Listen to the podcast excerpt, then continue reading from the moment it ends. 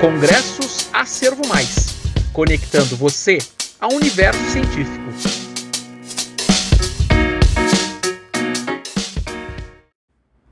O título do trabalho é Análise epidemiológica dos casos de palatoplastia primária no Brasil. Os autores são Esther Saraiva Carvalho Feitosa, Ana Beatriz Gurgel Mourão, Ana Letícia Silveira Parnaíba, Pedro Lucena de Aquino e Marcos Vinícius Pontes de Souza Filho. Instituição Universidade de Fortaleza. Bom, introduzindo. A palatoplastia primária é uma cirurgia que visa a correção do defeito na fusão dos processos palatinos nas primeiras semanas de gestação. Foi observado que sua realização traz resultados bastante positivos para o paciente, que muitas vezes é bebê ou criança, pois melhora sua alimentação e sua habilidade de fala. Além disso, melhores resultados cirúrgicos estão associados à realização precoce da cirurgia na infância.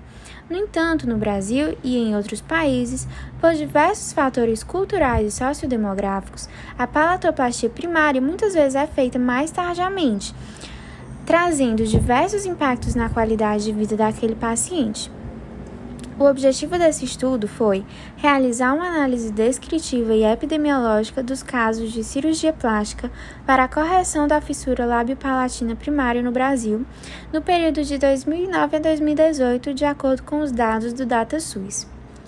O método de estudo foi um estudo quantitativo transversal com amostra de 13.578 indivíduos submetidos à palatoplastia primária por anomalia craniofacial entre 2009 e 2018, por meio do Sistema de Procedimentos Hospitalares do SUS. Avaliou-se local de internação e residência, anos de procedimento, natureza da organização e regime.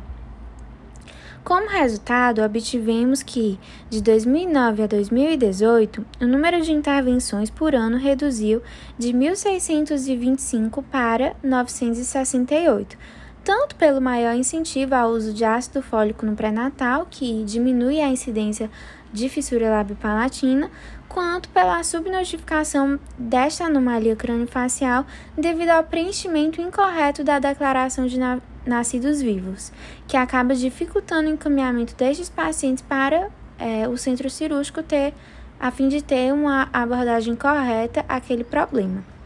Quanto à residência, 23% da amostra era do estado de São Paulo, e já os estados do norte mostraram o menor número de, de procedentes.